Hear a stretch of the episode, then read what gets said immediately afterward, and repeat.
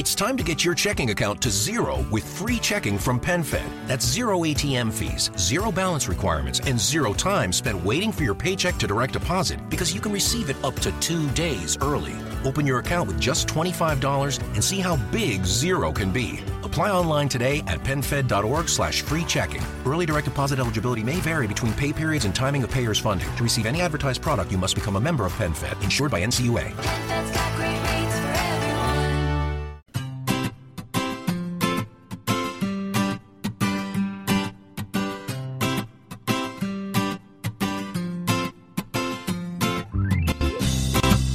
Bienvenidos al capítulo 44 de Perspectiva, un podcast de estrategia empresarial donde analizaremos cada semana todas las decisiones y estrategias de las empresas que nos rodean. En el programa de hoy conoceremos la historia de Yadro, una empresa con historia y prestigio en el mundo de la cerámica y que ahora mismo tiene problemas por cuestiones familiares. En las píldoras de la semana comentaremos la carta del CEO de Foxconn a Donald Trump. Veremos cómo Amazon ha dado un golpe encima de la mesa con Amazon Go. Y para terminar, analizaremos el mundo de la distribución de contenidos y las estrategias utilizadas. Si eres de los que te gusta estar informado, no lo dudes. Sube el volumen y acompáñame. Yo soy David Isasi y hoy es 12 de diciembre de 2016. ¡Comenzamos!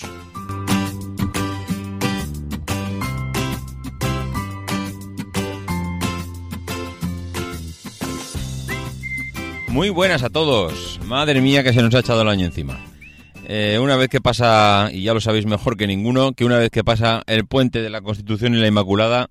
tenemos ya las Navidades encima, no, encimísima. Nos hemos metido ya en plena Navidad, así que supongo que estaréis como todo el mundo ya locos pendientes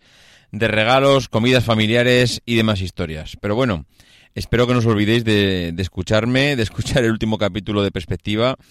y que recordaros que el, final de año pues viene con un capítulo especial sobre Mondragón que estamos ya preparando y que saldrá seguramente pues hacia final de año, principio del año que viene tendremos ese, ese capítulo especial. Y bueno, sin más, nos meteremos ya con las noticias de la semana. La primera noticia viene de, de Foxconn y Foxconn es noticia esta semana porque, y, bueno, yo creo que lo habréis podido ver por diferentes medios. Yo os pondré un enlace a las, en las notas del programa donde está la carta traducida y es que el CEO de Foxconn ha, enviado, bueno, ha enviado o ha publicado una carta de, dirigida al nuevo presidente de los Estados Unidos, a Donald Trump, en el que le contesta, pues bueno, lo que, lo que fue la afirmación que hizo durante la campaña electoral diciendo, pues que iba a obligar a Apple a fabricar los, los teléfonos en los iPhones en Estados Unidos. Bueno, la verdad es que el presidente de Foxconn, Terry Gow, que es eh, bueno la, empresa que hemos comentado fabrica los teléfonos para, para Apple, le ha contestado y la verdad es que ha sido un sopapo que se ha debido de escuchar pues desde Estados Unidos sin ningún sin ningún problema porque la verdad es que le pone un poco en su sitio, demuestra eh, o pone un poco de manifiesto el desconocimiento tan bestial que, que, tiene Donald Trump de cómo funciona el mundo de la tecnología y, la, las posibilidades que realmente tiene para bueno para hacer girar a una empresa o obligar a, una empresa como Apple a, a, fabricar los teléfonos en otro sitio. Eh, el, uno de los bueno leeré un par de, de los extractos de, de, lo que es la, la carta y, y, la verdad es que mm, bueno son de los de son extractos que puedes enmarcar tranquilamente. Eh, un extracto dice así, cuando Apple me dijo que a, comenzar a fabricar iPhones en Brasil para eludir los aranceles de importación, lo hice realidad. Eso sí, no generó mucho empleo porque yo simplemente exporté iPhones prefabricados para que los armaran en su lugar. Una especie de Lego. Pero realmente el trabajo se hizo. Y por trabajo me refiero a que mantuvo eh, a que mantuvo a los dirigentes de Apple y a los de Brasil contentos. ¿Y quién cree que lo pagó? Yo no. Bueno, esto eh, es una muestra de realmente cómo juegan las grandes eh, multinacionales con las leyes. Al final, eh, todos estos impuestos que pagan por importaciones, aranceles y demás historias, ellos lo tienen muy fácil realmente si se ponen a ello, porque él mismo, eh, Terry Go, aquí lo reconoce como lo hacen. Es decir, yo en vez de decir que el teléfono está fabricado en, en Brasil, hago una pre-ensamblación del teléfono, mando los materiales que a mí me interesen o prácticamente el teléfono montado al 80 o el 90% a Brasil. Allí hago el último 10% de ensamblaje,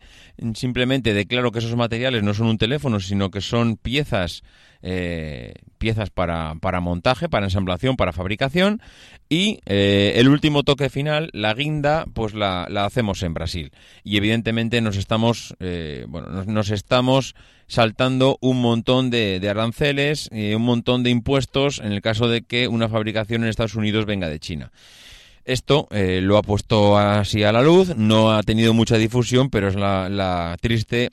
y pura realidad que al final para, para esquivar las leyes se pueden se pueden bueno existen los, los, los asesores jurídicos y, y al final no es tan difícil como parece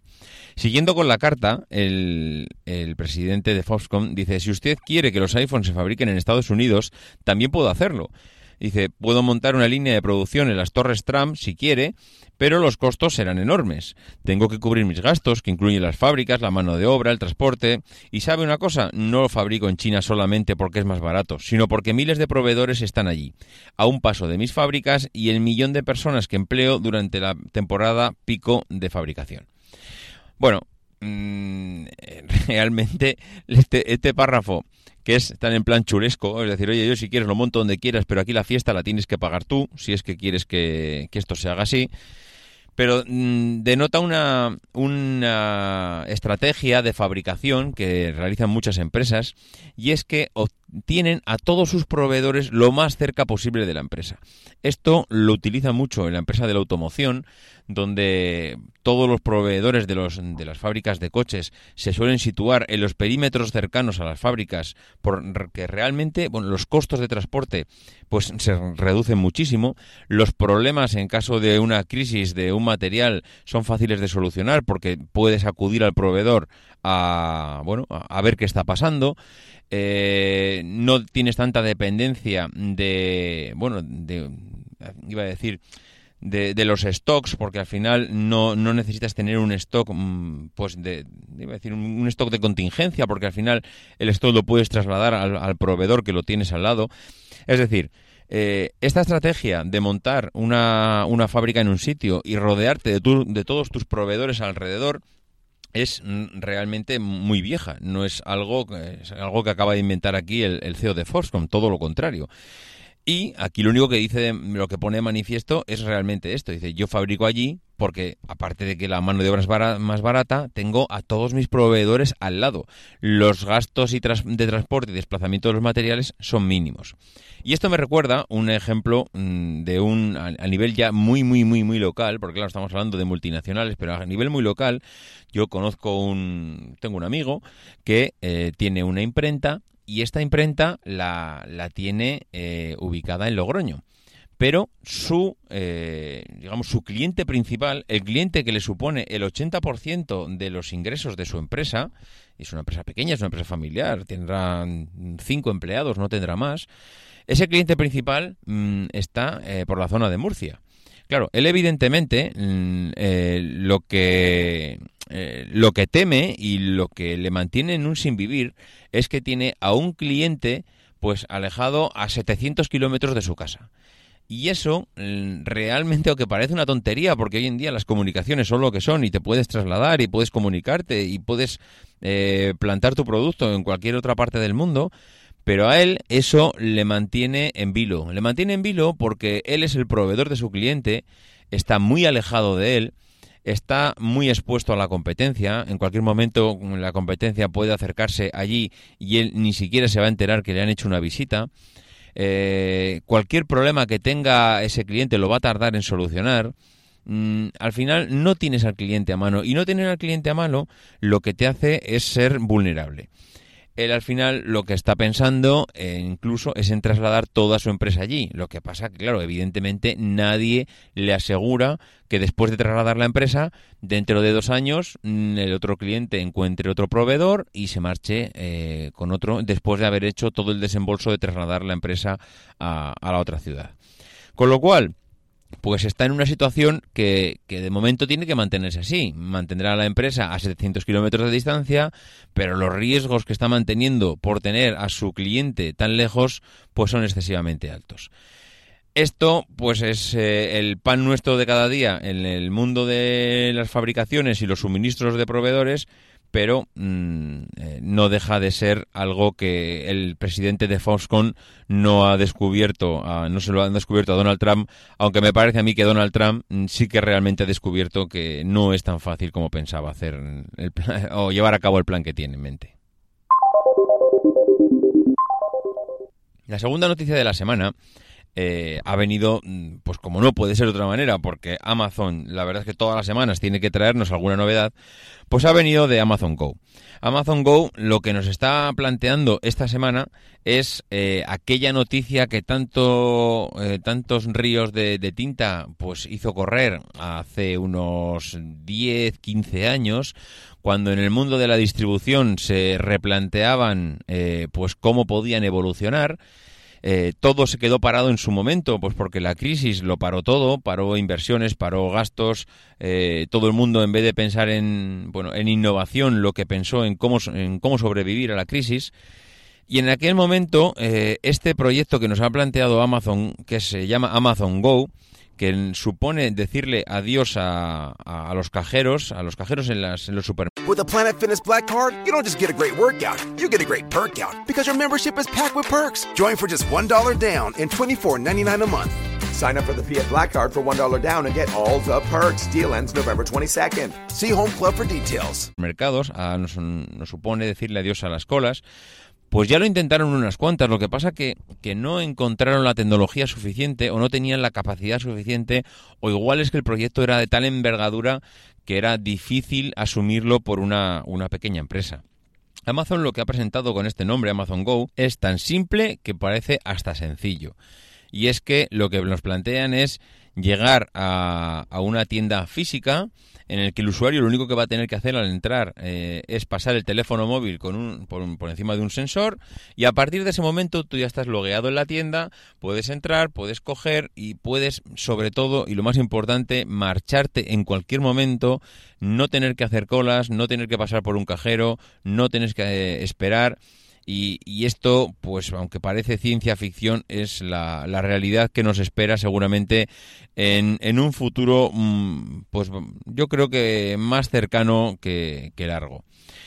Eh, al final, ellos lo único que plantean es que lo único que tienes que hacer es loguearte con su aplicación Amazon Go, eh, en las que son- previamente pues tendrás que haberte registrado y haber dado tus datos personales y bancarios y eh, el sistema se va a encargar de vigilarte durante todo tu trayecto por la tienda. Es decir, cada vez que cojas un artículo, cada vez que extiendas la mano y levantes un artículo de la estantería y lo metas en tu bolsa, pues él lo va a contabilizar y lo va a ir sumando a la aplicación y tú mismo vas a poder ir eh, haciendo ese check-in en la aplicación de todos los artículos que vas comprando y que el sistema te irá diciendo lo que llevas encima tuyo y que te va a cobrar posteriormente. Así de sencillo y así de complejo, porque esto eh, de verdad que parece muy sencillo, pero es extremadamente complejo porque en el mundo que vivimos no te puedes permitir el lujo de, de, bueno, de errores en este sentido. Para eso, eh, Amazon Go está eh, ahora mismo en periodo de prueba. Hay una tienda que, si no recuerdo mal, creo que estaba en Seattle, eh, pues que tienen, yo creo que es únicamente para, creo que son para empleados de Amazon el que están probando este sistema y que la idea que tienen es que eh, a principios del 2017 va a abrir a todos los públicos esa tienda para ver si realmente el proyecto sigue adelante y que el futuro va a ser esto. Y yo no sé exactamente si esto ahora mismo, a día de hoy, eh, Amazon desde luego puede ser la más beneficiada o incluso más que beneficiada puede incluso perjudicar enormemente a su competencia porque yo me estoy imaginando ahora mismo a los Mercadona y compañía que tienen unas plantillas de bueno de miles y miles de empleados en el que muchos de estos empleados trabajan en, en cajas, en cajeras, cobrando al cliente,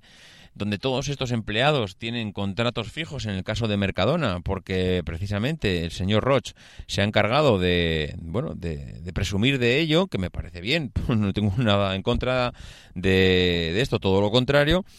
pero mm, no sé qué harán todas estas grandes multinacionales, porque al pequeño comercio, al pequeño supermercado de barrio, el que haya un puesto más o menos mm, no, es- no le va a suponer mucho,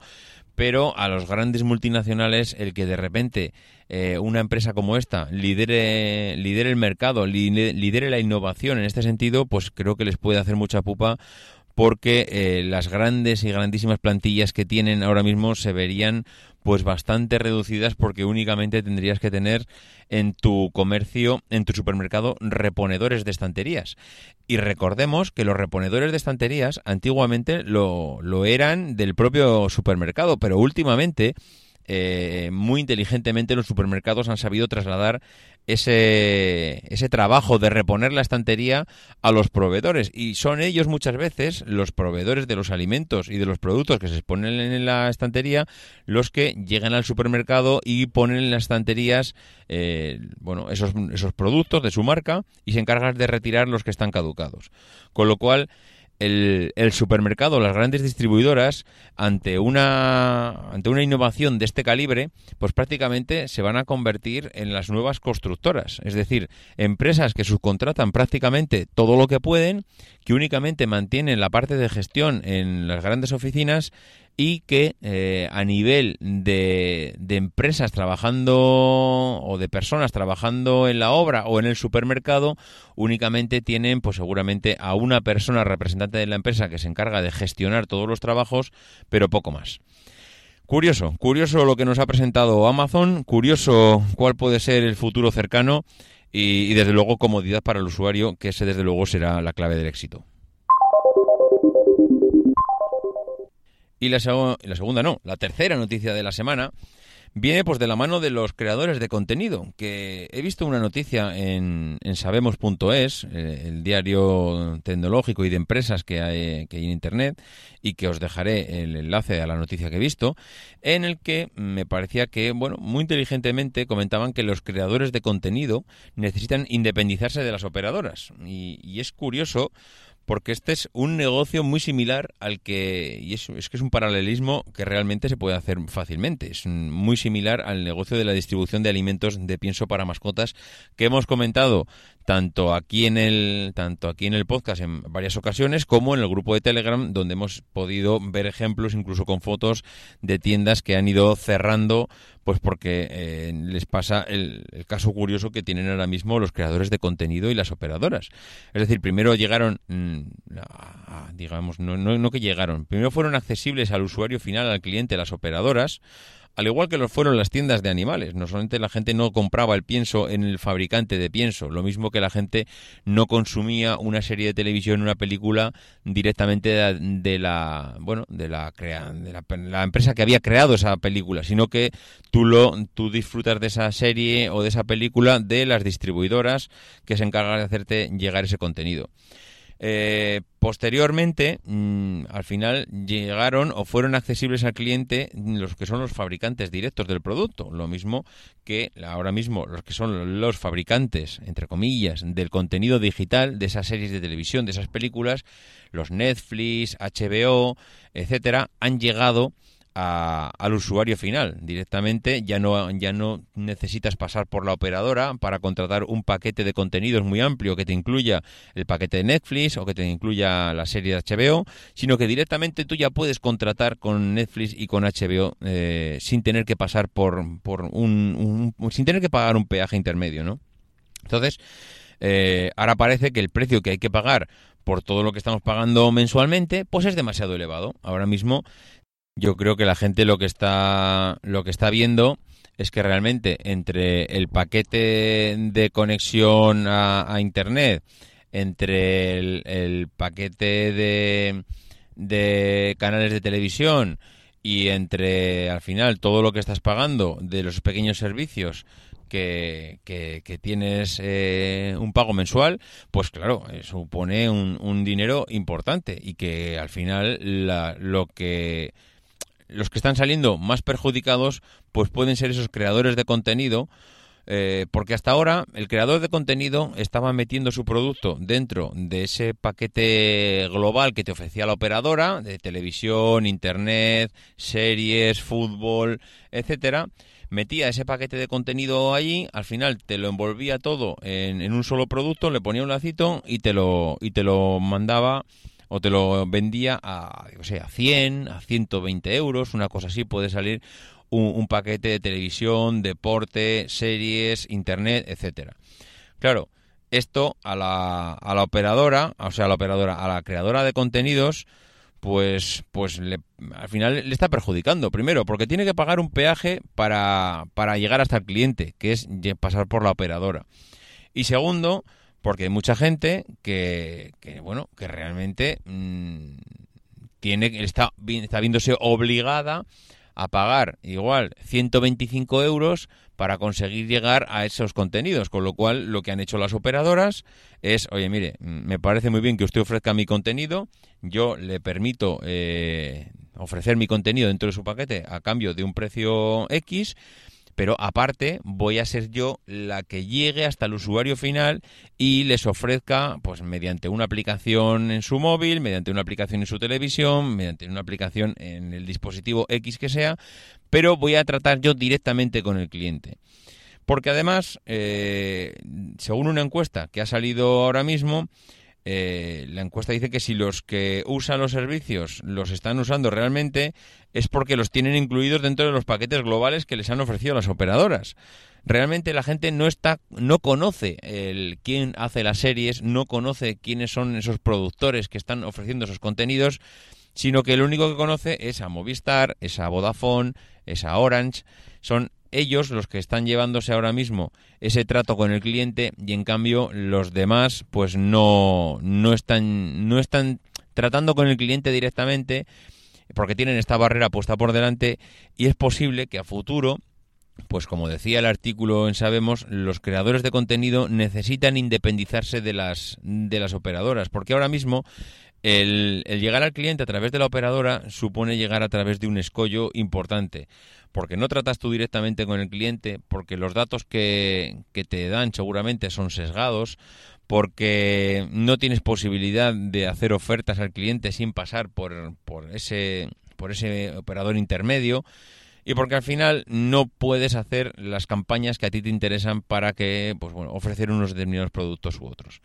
La encuesta lo dice claramente, el 47, With a Planet Fitness Black Card, you don't just get a great workout, you get a great perk out because your membership is packed with perks. Join for just $1 down and $24.99 a month. Sign up for the Fiat Black Card for $1 down and get all the perks. Deal ends November 22nd. See Home Club for details. un por ciento de los clientes son eh, clientes de Netflix o HBO porque se lo han ofrecido con el paquete de servicios de telecomunicaciones. Entonces, lo que está claro que lo que necesitan las bueno las grandes eh, casas que están ahora mismo apostando por, por la creación de contenidos y series y películas es quitarse ese bueno este eslabón que ahora mismo suponen para ellos las operadoras pues para llegar al cliente final y de esta manera pues eh, ob- bueno obtener todos esos beneficios que supone tratar directamente con el cliente. Ahora eso sí lo que puede quedar de las operadoras una vez que una vez que los grandes distribuidores eh, lleguen directamente al cliente y las operadoras lo único que tengan son las migajas de, de esos productos, pues puede ser tan triste como que lo que les pasa a las tiendas de animales cuando los, eh, los fabricantes de pienso de animal llegan directamente al cliente y es que acaban cerrando casi todas. Y en la empresa de la semana eh, tendremos eh, la oportunidad de hablar de, Yadro. Yadro es, bueno, yo no sé si, yo creo que todo el mundo la vinculado, la vinculamos con el tema de la, de la cerámica, con el tema de la, de la porcelana, pero realmente eh, no sé si alcanzamos a, a visualizar la imagen de marca y de empresa que tiene, que tiene esta, esta familia. Esta empresa eh, comenzó en 1953 con los, hermanos Juan, José y Vicente Yadró, que empezaron a elaborar las primeras creaciones pues prácticamente en una vocación experimental, en un horno eh, construido en su propia casa donde nacieron, en Almasera, en Valencia. Y mm, de esta manera ellos empiezan a dar salida a esa inquietud artística que tenían mientras eh, trabajaban en una, empresa, en una empresa de azulejos y de vajillas. Estas piezas que eran cuidadosamente concebidas ya empezaban a poseer un encanto especial que empezó a, bueno, pues a despertar el interés e- en el público. A mediados ya de los 50 empiezan a realizar esculturas en las que se puede apreciar pues una influencia pues bastante importante de las eh, de las tendencias de la época. Eh, estas piezas empiezan a evocar mm, bueno unas obras ya de pues relativa importancia y, empiezan a, a parecerse a cosas ya que en su momento empiezan a ser re- relevantes. Y en ya lo- una vez que pasan esos cinco primeros años, en el año 58, Juan, José y Vicente deciden dedicarse exclusivamente en sus- a sus propias obras y trasladan la pequeña empresa a una nave eh, en la población vecina de Tabernes Blancas, eh, puesto que el taller familiar se les ha quedado, se les ha quedado pequeño. Eh, la demanda que empiezan a tener de las creaciones mm, de Yadró pues adquiere unas dimensiones inesperadas para ellos. Los hermanos introducen innovaciones no solo en el diseño, sino también en el estilo de las figuras, en las técnicas de la cocción, eh, consiguen reducir la, bueno, todo esas tres etapas y, y al final de esa reducción eh, surge la monococción, que es un método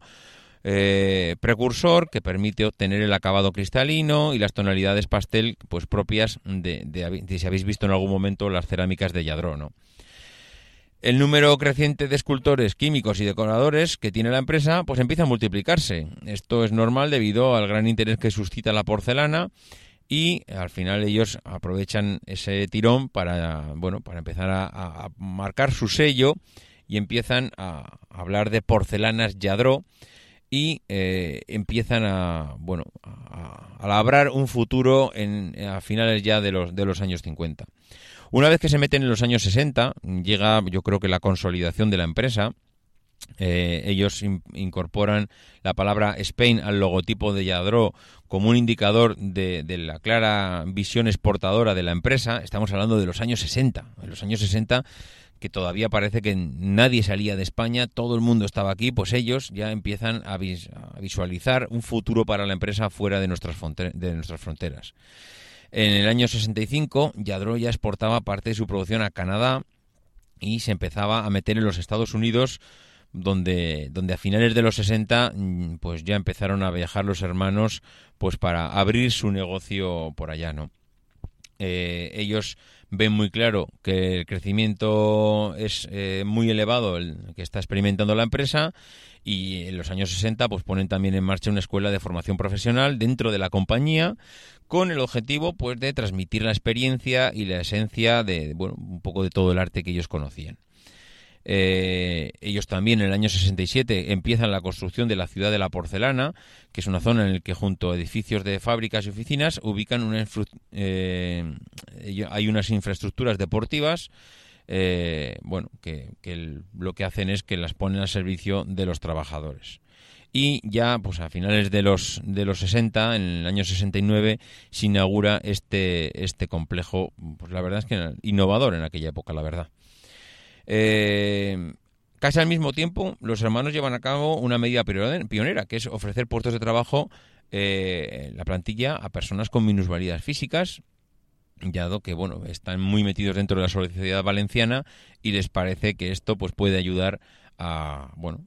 a ayudar a estas personas a que se integren en una vida laboral, ¿no? Una vez que se meten en los años 70, llega a lo que es la expansión bestial de la compañía, ¿no? Los años 70 vienen marcados por el afianza- afianzamiento de Yadro y, sobre todo en el mercado mm, norteamericano, ¿no? El logotipo cambia para buscar una asociación entre ciencia y arte, bases de la creación de la porcelana y, bueno, al final ellos le dan otro otro otro punto de vista al logotipo para que sea más universal. Y además en los años en los años 70 pues se meten en la creación de una línea de jarrones, se meten en, en la creación de unas esculturas de élite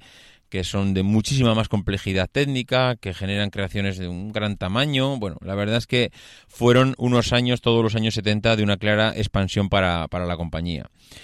Se meten en directamente los años 80 y los años 80 supone una década de, de innovación total, ¿no? Ellos empiezan a mirar al futuro y meten a, a tres de sus hijos en el Consejo de Administración. Y aquí, en este punto, es donde empieza el declive de Yadro. Y el declive no tanto por lo que le aportan o le dejan de aportar a la empresa, sino porque eh, empiezan los líos familiares. Eh, ellos siguen metidos en, su plan de expansión en, durante toda la década de los años 80. Eh, firman una joint, una joint venture con el grupo Mitsui, que hasta entonces era el distribuidor de las figuras en Japón y como consecuencia de esta alianza pues surge una filial ya en, en, el país a la que seguirán China, Austria, Estados Unidos, Reino Unido, etcétera, ¿no? El 18 de septiembre eh, inaugura el Museo Yadro de Nueva York, situado entre bueno, en la calle 57 de Manhattan, un edificio que conserva todo el encanto urbanístico de los, eh, de los años 20 de Nueva York, ¿no? En el plano creativo, pues empiezan a, a marcar, mmm, bueno, uno del, empiezan a marcar hitos en el sentido de que empiezan a crear obras ya de cerámica, de porcelana, que empiezan a traspasar fronteras, empiezan a ser conocidas pues más allá de más allá de lo que es el mundo de la, de la cerámica y la porcelana y entonces pues eh, para ellos, claro, la repercusión que supone todo esto es, eh, es bestial. Tanto que eh, una vez metidos en la, en la, década de los 90, ellos definen esta, esta época como la, la, la década de la perfección, ¿no? Ellos ya tienen confirmado el éxito en, bueno, en prácticamente todos los mercados y se van a dedicar pues a, a asentar la marca y a, y poner las bases pues para una entrada en el, en el siglo XXI pues a, nivel de, de, empresas top, ¿no? Eh, en 10 años recibe los máximos reconocimientos a la trayectoria profesional, recibe un premio Príncipe de Asturias y en el año 91 en el Museo Hermitage de San Petersburgo, pues que es considerado una referencia en el arte del mundo, acoge una exposición de esculturas de Yadro eh, bueno, donde hay determinadas esculturas que, bueno, que prácticamente dejan con la boca abierta a, a muchísimas empresas. Una vez ya metidos en el año, iba en el año, en el siglo XXI, pues al final este es el siglo en el que prácticamente mm, todas las eh, iba a decir personalidades mm, más importantes pues tienen una escultura Yadro en su casa, les han visitado en la fábrica. Bueno, esto supone para realzar todavía mm, mucho más la, la empresa.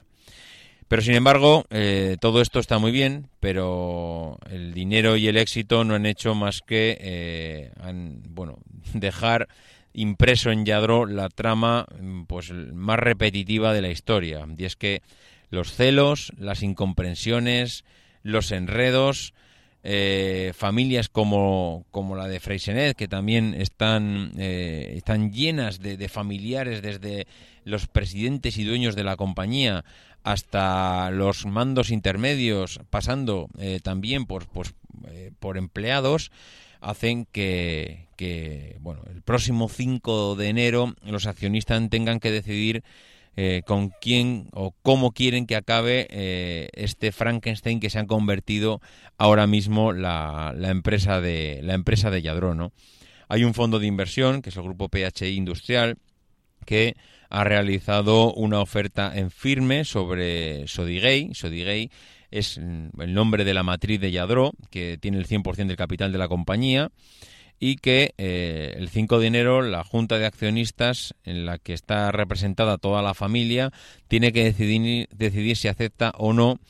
algo eh, que parece pues que sea la salida más digna para todos los trabajadores ya que ellos mismos tras años de pérdidas y, y descalificaciones entre toda la familia pues mm, acá se han dedicado a, a, destrozar la empresa por dentro a tomar decisiones totalmente erróneas a, a, dedicarse más a pelear entre ellos entre guerras de poder internas para saber quién mandaba más sobre la compañía. Y, y al final lo que han lo que han conseguido es eh, perder, eh, perder el rumbo en, en, decisiones más propias de, de, guerrillas internas familiares que en, que en dedicarse a que la a que la empresa pues salga salga adelante, ¿no? Al final, cosas como las declaraciones que, que ha hecho esta familia durante, durante todos estos años,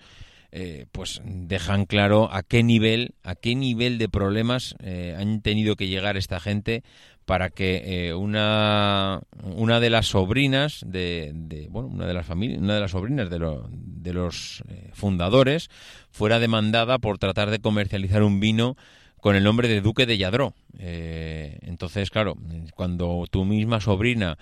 mm, se dedica a comercializar un vino, le pone en el nombre de Duque de Yadró, que al final no deja de ser un apellido, era su apellido. Eh, entonces, si, una persona hace esto y- y es demandada por su propia familia, pues te puedes imaginar el clima tan extraordinario que tiene que haber dentro de la empresa para que, para que pasen estas cosas, ¿no? Ella misma en una entrevista decía que aquí tu padre es tu jefe, tus tíos son tus jefes, nunca puedes desconectar de la familia y cuando no acatas las normas del clan, pues te machacan. Hombre, esto eh, realmente no deja de ser eh, lo que tantas y tantas veces hemos comentado de las empresas familiares, ¿no? Ellos han sufrido múltiples reestructuraciones, eh, han sufrido cambios de presidencia, no han tenido una estabilidad interna, pues yo diría que en los últimos 30 años prácticamente no ha habido estabilidad, no ha habido manera de, de, tener unas, unas políticas estables, porque las políticas de Yadró no eran malas políticas, de hecho no eran unas políticas descabelladas ellos eh, en diferentes medios, eh, bueno, se han podido ver cuáles han sido las estrategias de marketing utilizadas por, por Yadró. Ellos eh, han presumido siempre de hacer un análisis de mercado para buscar cuál era su público objetivo muy exhaustivo. Ellos han, eh, sabido buscar en el segmento internacional, en el mercado internacional, cuál es el cliente de Yadró. Ellos han sabido ver que son mujeres de una edad entre los 30 y los 55, con un nivel social medio alto, son amantes del arte, que les gustan los clásicos. Y, y- ellos han sabido focalizar y dirigir su negocio hacia ese cliente. Y han sabido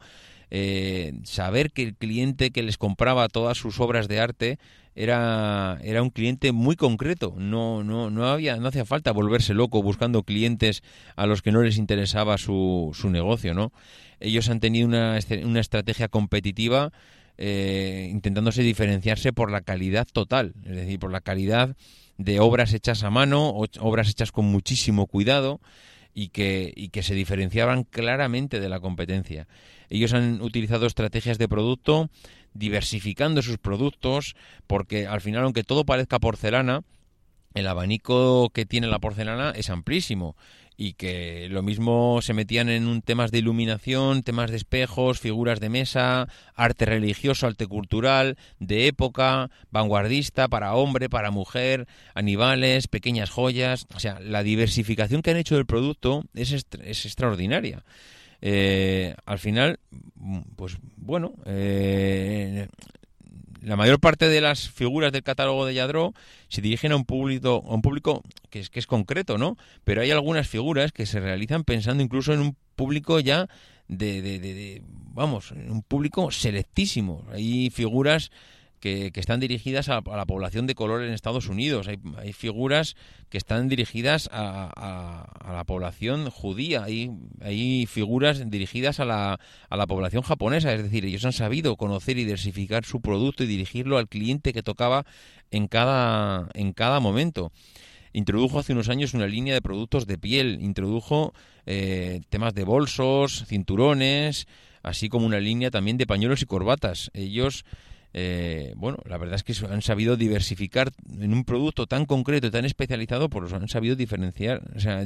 bueno, diferenciar y diversificar muy bien de los demás, ¿no? Ellos han seguido estrategias de precio, pues que eran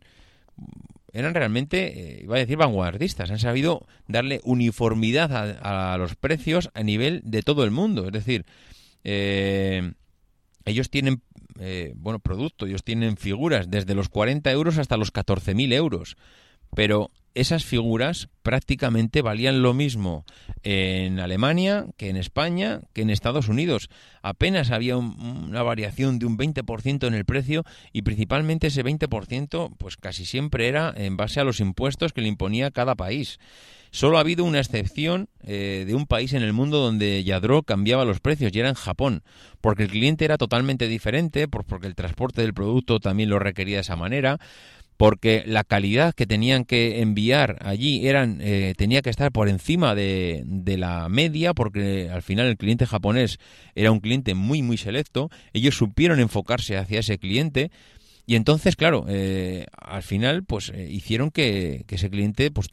el precio fuera, fuera más elevado. Pero en el resto del mundo, el, precio de los artículos de, de Yadro era prácticamente idéntico, ¿no?